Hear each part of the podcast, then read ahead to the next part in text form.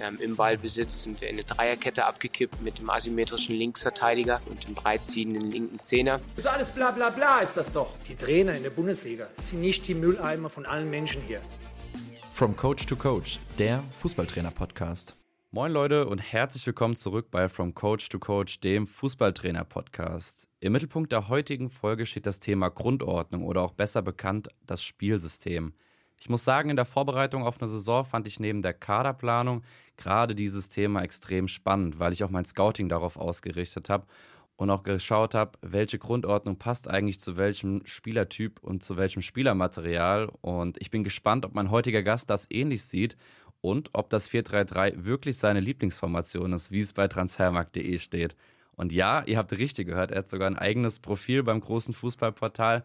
Was bedeutet, er ist ein nicht so ganz so unbekannter Name in der Szene, denn er ist aktuell U17-Trainer bei Eintracht Frankfurt und so viel kann man schon verraten. Ab Sommer U19 Bundesliga-Trainer bei den Mainadlern. Gute Helge Rasche. Gute. Ja, Helge, schön, dass du da bist. Ich würde sagen, wir fackeln nicht lange und starten direkt rein ins Spiel mit dem Fragenquickfire, damit die Leute wissen, wer du bist. Wie alt bist du denn? 31, noch ein paar Tage. Noch ein paar Tage, okay. Wie bist du zu Eintracht Frankfurt gekommen? Ähm, ja, klassisch über Kontakte im Endeffekt. Ähm, habe ein Praktikum gemacht im, im, Scouting bei Hannover, bei den Profis und ähm, ja, dann quasi über Kontakte zur Eintracht. Und hattest noch eine Zwischenstation beim Hallischen FC, ne? Genau, genau. Und wie es dann so ist, klappen Sachen zu einem gewissen Zeitpunkt nicht, aber zu einem späteren wieder. Und ähm, ja, Fußball ist ja sehr, sehr schnelllebig, genau. Sieht man ja auch bei dir, U16 angefangen, dann U15, jetzt U17, nächstes Jahr U19. Ja immer wieder eine neue Mannschaft. Ähm, aber das hast du vielleicht trotzdem, auch wenn sich die Mannschaften wechseln. Was ist denn deine Lieblingsübung? Wahrscheinlich irgendeine Rondoform, wo es am Ende auf Tore geht, ähm, wo Balljagen mit drin ist, wo Gegenpressing mit drin ist, wo Positionsspiel mit drin ist. Ja, aber eine klassische Lieblingsübung wahrscheinlich nicht. Wechselt ab und zu mal. Jetzt haben wir beide ja eben schon äh, Kaffee getrunken und ich habe auch gemerkt, Espresso, dafür hast du eine Vorliebe. Mit welchem bekannten Trainer würdest du dich gerne mal auf einen Kaffee treffen? Wenn ich drei nennen darf, dann wahrscheinlich Pep Guardiola, Jürgen Klopp und Thomas Tuchel. Und wenn du dich für einen entscheiden müsstest? Dann wahrscheinlich Pep. Dann Pep? Ja. Dann muss, dann muss ein Flieger nach äh, Manchester gehen. Richtig, richtig. Und die letzte Frage. Meine Lieblingsgrundordnung ist das? Schwer zu beantworten. Also 4-3-3, wie du gesagt hast, äh, ein System, was ich gerne spiele. Ähm, ich glaube, wir kommen auch noch, noch dazu, dass es äh, ja, gerade im Jugendbereich ein paar mehr Sachen gibt, ähm, die das Ganze beeinflussen. Aber ja, 4-3 schon gerne. Ja, da spielen, glaube ich, viele Faktoren mit rein. Darüber ja. reden wir auch heute, dass man natürlich eine Grundordnung sich vor der Saison überlegt, ähm, dann vielleicht auch nochmal in der Sommervorbereitung drauf eingeht, aber vielleicht auch im Laufe der Saison sich immer wieder die Frage stellt, sollte ich an meiner Grundordnung jetzt festhalten oder vielleicht auch switchen? Wie ist das denn generell? Welche Rolle spielt das Thema Grundordnung bei dir? Also ich glaube, gerade bei uns, ähm, bei der Eintracht oder generell im Nachwuchsbereich, sollte es darum gehen, primär, dass dass möglichst viele Spieler auf ihrer besten Position spielen. Ähm, also wenn ich jetzt, sage ich mal, zwei Top-Mittelstürmer habe, so, dann macht es wahrscheinlich Sinn, vielleicht ein System zu spielen mit zwei klassischen Stürmern. Wenn ich jetzt, ähm, so war es jetzt bei uns, vielleicht einen klassischen Mittelstürmer habe, aber viele, viele gute Außenstürmer, dann macht vielleicht ein System 4-3-3 Sinn. Ähm, bei uns in der U16 zum Beispiel, die haben viele, viele diese klassischen Zentrumsspieler technisch gut, die spielen viel mit Raute. So, damit einfach viele Spieler von denen auf dem Platz stehen. Ähm, ich glaube, das ist natürlich ein wichtiger Punkt ähm, im Nachwuchsbereich, plus halt dann eben Komponente, ja, was will ich für einen Fußball spielen? So, also was, was ist die Art und Weise und ähm, welches System passt vielleicht auch dazu. Also da geht der Blick dann Richtung Spielprinzipien und grundsätzliche Art und Weise des Fußballspielens und das Thema Grundordnung steht jetzt nicht in oberster, im obersten Regal, oder? Genau, also wir sind quasi komplett, komplett frei, was, was, die, was die Formation, Grundordnung angeht bei uns. Ähm, da geht es dann wirklich um, um Spielprinzipien. Ähm, aber beispielsweise, wenn wir jetzt sagen, wir wollen relativ hoch anlaufen, viel Angriffspressing spielen, ähm, dann macht es wahrscheinlich wenig Sinn, mit hinten mit einer Fünferkette auf einer Linie zu spielen, um, um vorne halt ähm, Druck auf den Ball zu bekommen. Ähm, genau. Ich habe passend dazu ein Zitat vom aktuellen Neapel-Trainer Luciano Spalletti mitgebracht. Das ist knapp ein halbes Jahr alt. Zu der Frage, Ich lese es jetzt mal vor. Systeme existieren nicht mehr länger im Fußball. Es geht nur um Räume, die der Gegner dir überlässt. Du musst schnell sein, diese zu erkennen und wissen, wann der Moment zum Zuschlagen gekommen ist. Und den Mut haben, den Schritt zu wagen, selbst wenn du unter Druck gesetzt wirst. Was sagst du zu dem Statement?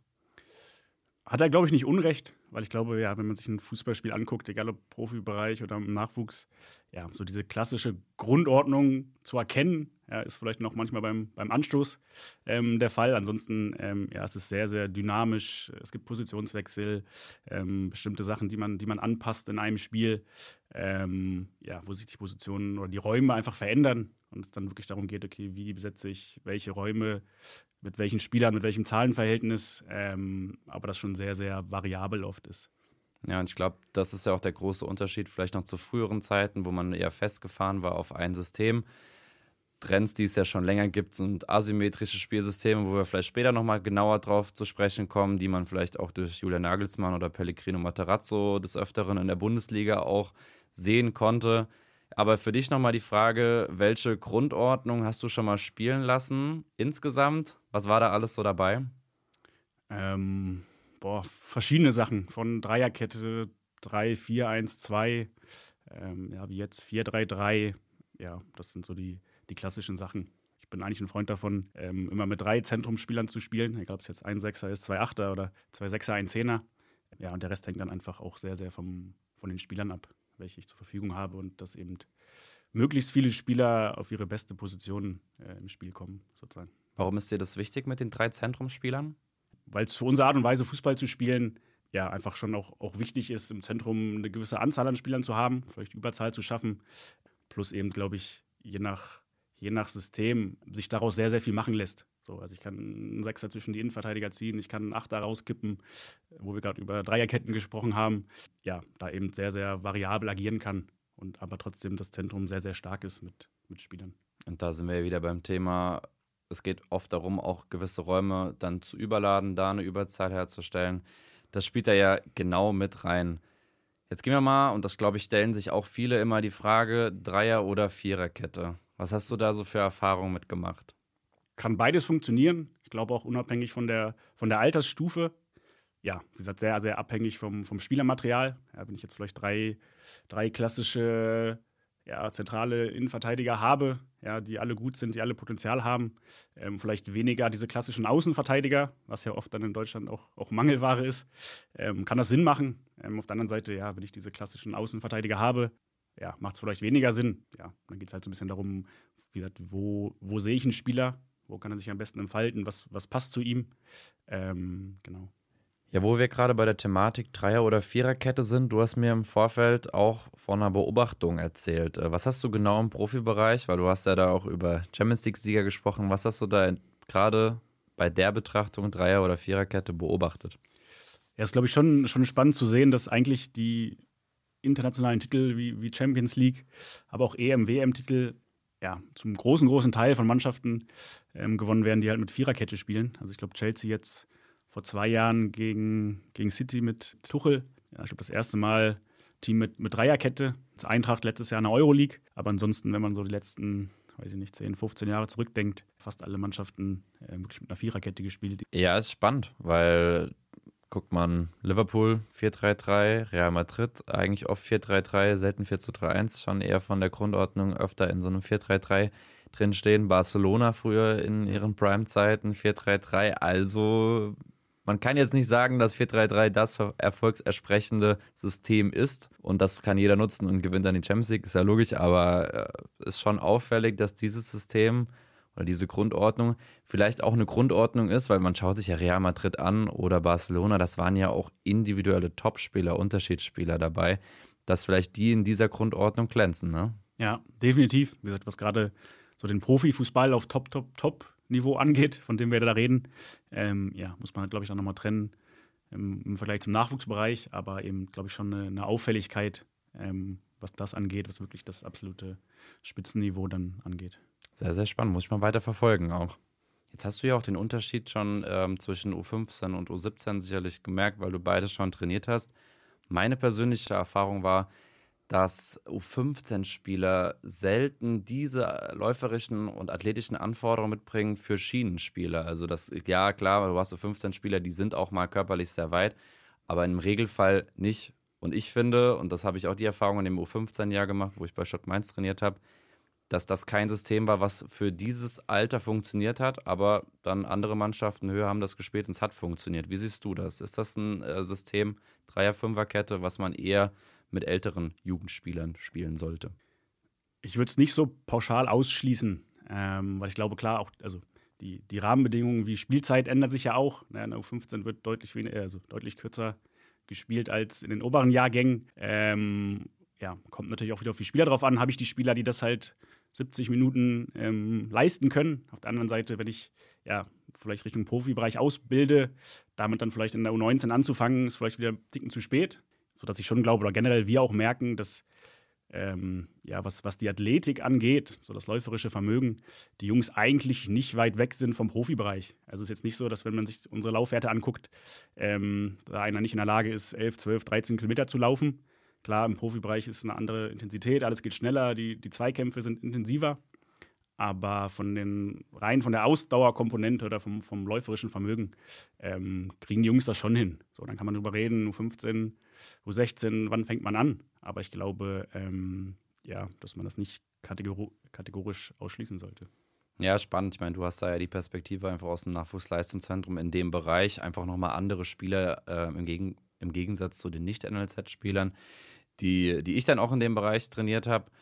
Ich finde nur generell, also U17 und 19, davon spreche ich jetzt nicht, aber im unteren Bereich, äh, gerade C-Jugend, wo ja das erste, beziehungsweise die ersten beiden Jahre auf Großfeld sind, finde ich eine Grundordnung mit Viererkette das bessere Ausbildungssystem, weil du unterschiedlichere Spielertypen damit ausbildest. Denn ich finde es sehr, sehr schwer. Jetzt nehmen wir mal ein 3-4-2-1, wo man mit zwei Halbstürmern spielt, die immer wieder ja auch ein gutes Raumgefühl beweisen müssen, ob sie eben in Halbspuren sich bewegen, ob sie kurz kommen, ob sie Tiefenläufe machen, ob sie vielleicht auch mal einen diagonalen Tiefenlauf in die Außenspur reinmachen. Und ich finde, da brauchst du viel mehr. Ähm, und ich finde, du hast dann die drei Innenverteidiger, darauf komme ich gleich auch nochmal zu sprechen. Aber du hast in zum Beispiel einem 4-3-3 zwei klare Flügelspieler, einen Neuner, schon mal zwei unterschiedliche Spielertypen, einen klaren Sechser, zwei Achter, vielleicht ist der eine eher so der Achter Box-to-Box, der andere ist Zehner, eher zwischen den Linien, hast klare Innenverteidiger, klare Außenverteidiger. Ich finde, du hast diese ganzen Positionsprofile mehr drin und bildest besser aus. Wie siehst du das? Ist sicherlich ein Vorteil vom, vom 4-3-3, ähm, wie du gesagt hast, du hast fast jede Position drin, die du ausbildest. Ja, am Ende, wie gesagt, glaube ich, muss man schon sehr stark gucken, was hast du, was hast du für Spieler. Ja, ich meine, so 3-4-2-1, sehr klassisches Eintracht Frankfurt. Äh, Formationen von unseren Profis, ähm, ja, wo gerade die offensiven Spieler viele Freiheiten haben, ne, man auch viel Kreativität vielleicht fördert. Ähm, ja, ist halt eine Sache oder eine Frage, die man sich halt als Verein stellen sollte, generell. Wie, wie will ich ausbilden? Ähm, was macht Sinn? aber dann eben auch, okay, was, was für Spieler will ich, will ich hervorbringen und ähm, ja, welche, welche Positionen quasi will ich, will ich ausbilden. Macht es aus deiner Sicht Sinn, sich als Verein auf ein bis zwei Grundordnungen festzulegen und die durchgehend ab einem gewissen Altersbereich zu spielen? Hm, spannende Frage.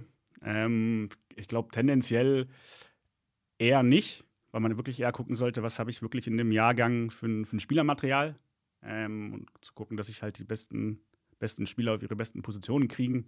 Ähm, ja, hängt sicherlich auch so ein bisschen an der Vereinsphilosophie. So, ne? wie, wie wird oben im Profibereich gespielt, ähm, wo es, glaube ich, aber wichtiger ist, eher dann über Spielprinzipien, über die Art und Weise zu reden, Verhaltensweisen.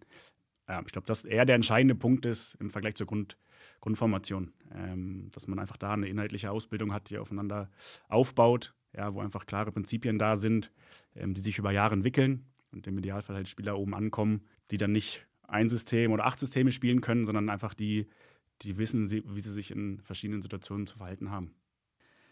Ich habe in der Vorbereitung auf diese Folge mal ein bisschen recherchiert, wie so die Historie von Grundordnung war. Und ich glaube, äh, ich fand es sehr abstrus, äh, kannte diese Regeln auch nicht. Aber, und das wird wahrscheinlich auch kaum einer wissen, das Spielsystem bis zum Jahr 1866 war das 1-2-7. Okay. Klingt strange, oder? Klingt eher nach Libero und Mandecker und äh, ja, wahrscheinlich wenig mit dem dem zu tun, Richtung ballorientiertes Verteidigen, ähm, was es heute gibt. Ähm, ja.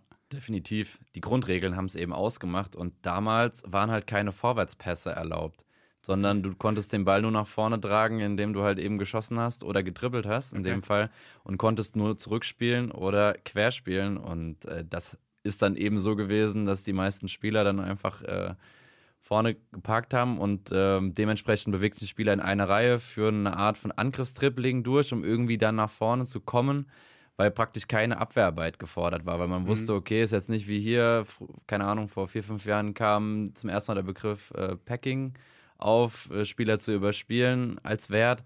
Und das war eben nicht möglich, sondern es ging dann vor allem über das Tripling. Aber vielleicht auch spannend, äh, dass man damit ja dann auch viel mehr aufs Tripling gegangen ist und viel mehr Tripling ausgebildet hat. Irgendwann ist es dann immer mehr dahin gegangen, dass man mehr Abwehrspieler in seiner Grundformation hatte. Dann ähm, habe ich gelesen, gab es die schottische Fursche ab dem Jahr 1880. Dann wurde aus einem 1-2-7 ein 2-3-5, also zwei Spieler von vorne quasi weggenommen, einen in die Abwehr noch gepackt, einen ins Mittelfeld und es ging immer weiter mehr, bis man dann eben auch irgendwann bei dieser Viererkette angelangt ist und jetzt ja immer wieder eigentlich, ja, wenn man das so ein bisschen anguckt, immer wie, äh, bei den meisten Profivereinen ja auch beides sieht. Dreierkette, Viererkette und und und. Findest du, es macht Sinn, also in deinem Bereich einfach auch, oder wie machst du es, mit asymmetrischen Grundordnungen zu agieren? Bei uns halt situativ. So, also, dass wir halt sagen, zum Beispiel, wir wollen ähm, Überzahl in der ersten Linie herstellen. Ähm, wenn wir jetzt gegen einen Gegner spielen, der vielleicht mit zwei Stürmern im, im Mittelfeldpressing spielt, dass der Sechser mal zwischen die Innenverteidiger kommt, ähm, dass der Achter ein bisschen rauskippt, ja, dass vielleicht einen Außenverteidiger höher schiebt, der andere dann eher in die Dreierkette, ja, was dann eher situativ passiert, die Jungs teilweise auch selber entscheiden, entscheiden sollen und können. Ähm, genau. Und das ist dann vorher im Training schon einstudiert oder ist das mehr oder weniger eigentlich vorher kommuniziert nur? Nee, also grundsätzlich klar Sachen, die wir auch trainieren, so die die Jungs kennen, ja, dann sehr, sehr abhängig logischerweise vom, vom Spiel. Manchmal weißt du, okay, das, das kommt 100% auf dich zu oder auf die Jungs zu, dann kannst du ihnen das schon mal in die Hand geben. Manchmal ähm, ergibt es sich einfach aus dem Spiel. Am Ende ja, sollen, sollen die Jungs halt auch Räume finden, wo sie sich gut positionieren können, wo wir Möglichkeiten für die Spielfortsetzung haben, ähm, das teilweise selber entscheiden. Manchmal dann der Hinweis kommt, okay, macht, macht Sinn, macht keinen Sinn. Ähm, ja, aber ich glaube, es einfach viel darum geht, dass, dass Spieler diese Räume selber erkennen. Aber klar ähm, sind wir auch dafür da, ihnen dabei zu helfen, sozusagen. Aber es sind eigentlich immer Sachen, die die Jungs kennen, die wir trainieren, die wir ansprechen. Ähm, und es einfach darum geht, in der jeweiligen Situation oder Spielphase ähm, das dann eben abzurufen, anzupassen. Ähm, genau. Wie kann man das gut trainieren? Ja, im Endeffekt, dass du einfach Lösungen, den Jungs Lösungsmöglichkeiten gibst für die Situation. Einfach, ja, kannst du Formen machen, ähm, keine Ahnung, Innenverteidiger, Innenverteidiger Sechser gegen zwei Stürmer.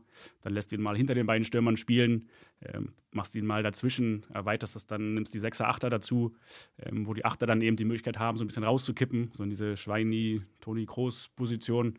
Ähm, ja, und dass die Jungs einfach wissen, okay, es gibt die drei, vier Lösungsmöglichkeiten oder so kann ich es kann noch lösen und dann eben gucken im Spiel, was, was passt. So, wo bin ich anspielbar?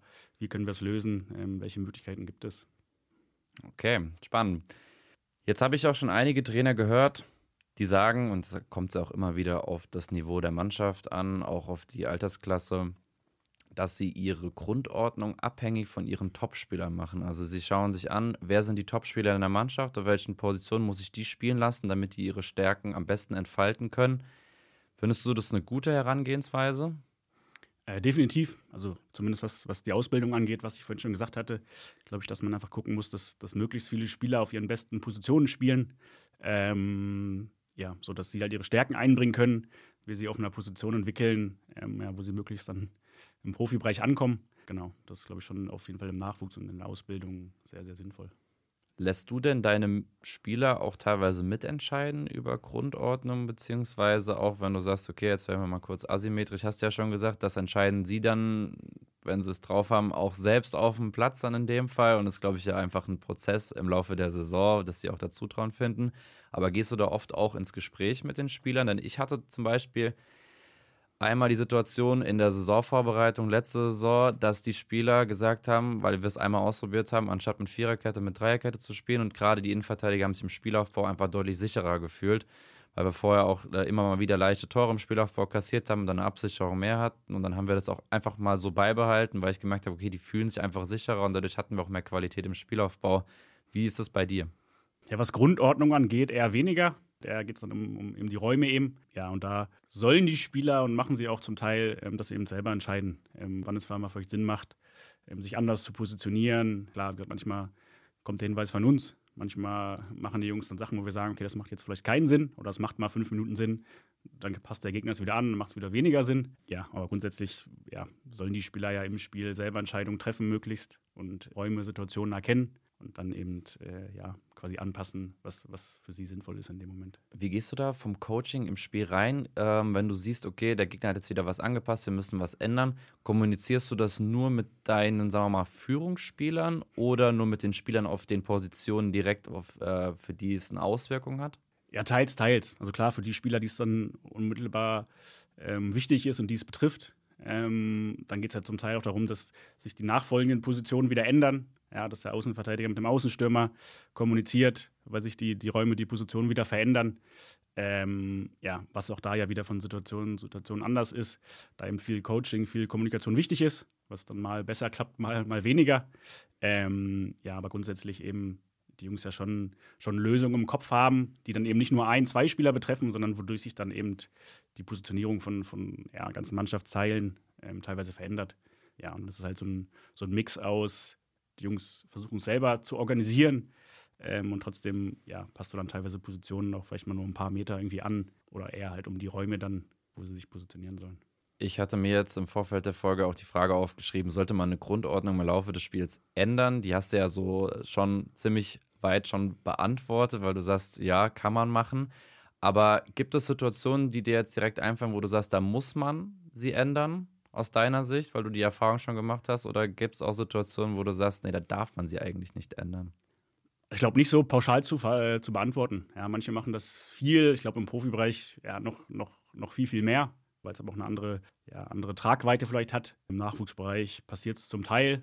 Ja, klar kann es Situationen geben, wie Spieler verletzen sich, äh, du musst wechseln, du hast dann auf einmal ein anderes Spielermaterial zur Verfügung. Aber ich bin eher ein Freund davon, aus der Grundformation bestimmte Dinge anzupassen, wie Positionierung, ähm, wodurch sich automatisch andere Räume, andere Zahlenverhältnisse ergeben. Ich finde, bei der Betrachtung ist halt immer so eine Abwägungssache, denn klar, wenn man vielleicht mal eine Saisonphase hat, wo es nicht so läuft, kann man vielleicht mit einer neuen Grundordnung irgendwie auch neue Energie schaffen. Weil man den ist ja auch je nachdem eine Frage, wie man es den Spielern verkauft am Ende. Aber vielleicht führt sowas auch zu zusätzlicher Verunsicherung. Und ich glaube, das ist dann der Einzelfall, der betrachtet werden sollte welche Spieler habe ich, auch welche Spieler sind momentan noch in einer guten Form, weil du hast ja oft eine Phase, okay, hier ist mal mein Lieblingsverein äh, Kaiserslautern, wo ich gestern auch im Stadion war, da lief in der Hinrunde alles oder ziemlich viel sehr gut. Du hattest gewisse Top-Spieler, die aber jetzt gerade nicht mehr so funktionieren. Der Trainer hält aber trotzdem extrem dran fest, wo ich mir manchmal wünschen würde, dass er vielleicht neue Pärchen auch äh, findet, weil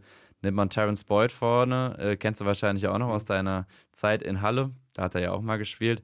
Jeder Ball wird momentan, oder was heißt momentan, eigentlich schon viel äh, in, im Laufe der Saison auf ihn gespielt, aber die Gegner haben sich darauf eingestellt. Und gerade gestern, als irgendwann auf Doppelspitze umgestellt wurde, war es ein ganz anderes Spiel, weil da waren andere Moves drin, andere Laufwege. Einer der beiden Stürmer in der Doppelspitze, De Prevy, hat auch das 2-1 dann gemacht, weil er sich oft auch äh, ins Mittelfeld fallen lassen hat, Überzahl geschafft. Man hast ja auch vorhin sowas angesprochen. Und ich fand, da hat man auch gemerkt, okay, das Spiel wurde anders. Die Statik hat sich auch ein bisschen verändert und und und. Und da fand ich es einfach sinnvoll, auch von so 4-2-3-1 auf 4-4-2, auch wenn es nur minimal, also man kann sagen, okay, ist eine Grundordnung zu verändern, andere würden sagen, ja, nee, einfach nur den Raum anders besetzt, aber was zu verändern, weil man gemerkt hat, okay, das Spielelement, wie ich reingegangen bin ins Spiel, hat nicht mehr funktioniert. Jetzt hat man natürlich auch nicht nur die Betrachtung während eines Spiels, sondern auch während einer Saison. Hast du es in deiner Trainerlaufbahn schon erlebt, dass du eine Negativphase hattest und da das System dann umgestellt hast? Ähm, nicht aufgrund von irgendwie Negativphasen, sondern dann wirklich eher auch teilweise Spielermaterial abhängig oder halt vom, vom Spielcharakter her. Ja, ich glaube grundsätzlich viele Faktoren, die da reinspielen. Ja, du hast gerade schon den, den Profibereich angesprochen. Ja, wo es ja auch dann du Mannschaften hast, die sich einfach sehr, sehr gut auch aufeinander vorbereiten. Ja, teilweise sehr, sehr anpassen auf den Gegner. Bei uns teilweise sehr ähnlich ist, je nachdem, ja, von welchem Verein, von welcher Mannschaft wir reden. Wir Mannschaften, die, die haben ein bisschen weniger Qualität, die richten sich dann vielleicht sehr, sehr stark nach dir aus oder nach dem Gegner aus. Von Woche zu Woche vielleicht anders. Dann hast du Mannschaften, die sind ähm, ja, vielleicht qualitativ ein bisschen besser auf dem Papier. Die versuchen dann so ein bisschen ihren, ihren Schuh durchzudrücken. Ja, woraus sich dann quasi auch ja, einfach von der, von der Herangehensweise ähm, auch im Nachwuchs einfach ein paar Sachen ändern. So, ne? Welcher Verein bin ich? Was habe ich für ein Spielermaterial? Bin ich im Abstiegskampf? Ja, bei uns war es jetzt gefühlt irgendwie zwei Drittel der Liga, die ein Jahr im Abstiegskampf waren, ja, die vielleicht dann nochmal anders an die Spiele rangehen, als wenn du die Situation nicht hast. Vielleicht gegen Ende der Folge eine Frage, die ich mir eigentlich für den Anfang aufgeschrieben hatte, aber weil so viele andere Fragen aufkamen. Vielleicht auch ganz gut, um so ein kleines Resümee zur Folge zu ziehen. Denn wenn ich mir jetzt am Anfang der Saison Gedanken mache zur Grundordnung oder zum Spielsystem, welche Aspekte sollte man als Trainer bei der Wahl der Grundordnung beachten? Ja, grundsätzlich das, wenn wir jetzt zum, vom Nachwuchs- und Ausbildungsfußball reden, ähm, ja, was habe ich einfach für einen Kader zur Verfügung? Was habe ich für Spieler? Ähm, wo haben die ihre beste Position? Was passt auch einfach zu der Art und Weise, wie wir Fußball spielen wollen? Wie kann ich die Spielprinzipien am besten umsetzen? Ja, ich glaube, das ist im Nachwuchs einfach das, das, das Wichtigste dann, dass wir einfach ja, die, die Jungs auf, auf den Platz kriegen, die es vielleicht ähm, mit am besten machen und dann noch auf einer Position, wo sie Perspektive irgendwie nach oben haben, aber sich dann eben auch, auch wohlfühlen. Also Spieler da einsetzt, wo sie ihre Stärken am besten entfalten können, kann man, glaube ich, als Grundsatz genau, sehr gut ja. stehen lassen. Und ich finde auch, wo sie sich eben wohlfühlen, wo es vielleicht auch ein bisschen ums Mentale geht. Klar, manchmal hat man auch die Fantasie und setzt einen Spieler auf einer Position ein, wo er es noch gar nicht kennt und das kann sich auch gut entwickeln. Aber gerade so das Thema Wohlfühlen, gerade so in Top-Spielen, ähm, habe ich auch schon mal erlebt, wenn man irgendwelche besonderen Spiele vor der Brust hat und du setzt auf einmal einen Spieler ein, wo er überhaupt generell noch nie gespielt hat oder sehr selten gespielt hat und du weißt, okay, der Spieler im Umgang mit Druck ist er vielleicht nicht ganz so safe, ist das vielleicht gar keine so gute Idee. Vielleicht ist es aber auch nur eine Sache der Kommunikation. Wenn man es ihm schon vorher klar kommuniziert, kann er sich darauf einstellen. Wenn man es ihm erst am später sagt, könnte es vielleicht äh, kontraproduktiv sein. Aber über das Thema Umgang mit Druck als Trainer selbst, aber auch wie ich meinen Spielern bei diesem Thema helfe, reden wir in der nächsten Folge von From Coach to Coach. Ich sage dir schon mal Danke, Helge, und an euch. Bleibt dran, hört auch in die nächste Folge rein. Und wenn es euch interessiert, wir haben ja auch so ein bisschen über Kaderplanung gesprochen. Darum ging es in den vorherigen beiden Folgen, nämlich als ich mit Marco Jans über das große Thema gesprochen habe. Wie finde ich die interessanten Spieler? Wie gehe ich an die Kaderplanung ran? Und wenn ich schon die Vorarbeit geleistet habe, wie überzeuge ich denn eigentlich die externen Spieler, aber auch die internen Spieler, in meiner Mannschaft zu bleiben, beziehungsweise dahin zu wechseln? Bis zur nächsten Folge. Alles Gute, macht's gut und viel Erfolg. Ciao, ciao.